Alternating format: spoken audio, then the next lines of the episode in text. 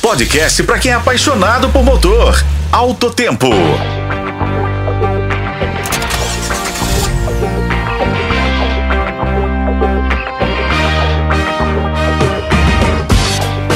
Olá pessoal, bem-vindos ao Alto Tempo, seu podcast sobre decisões inteligentes no universo automotivo. Hoje vamos falar sobre uma dúvida comum que surge nesta época.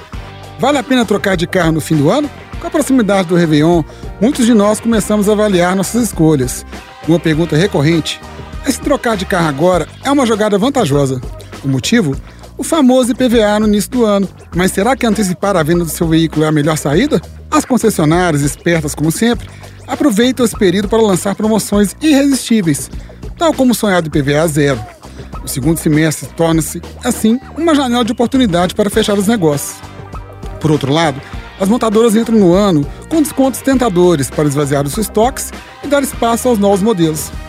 Mesmo sabendo que PVA é inevitável, a economia no valor do próprio veículo pode compensar esse custo adicional.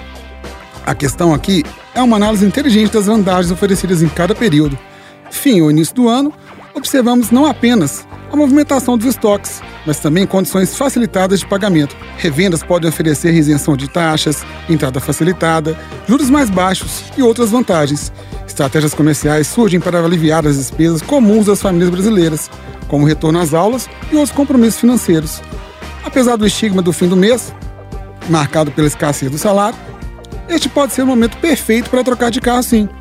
Vendedores ávidos por atingir suas metas ficam mais flexíveis, oferecendo propostas irresistíveis e descontos para atrair os clientes. Diante de tantas variáveis, a decisão de trocar o carro no fim de ano ou aguardar depende das condições financeiras de cada um, tanto do comprador quanto das ofertas das concessionárias.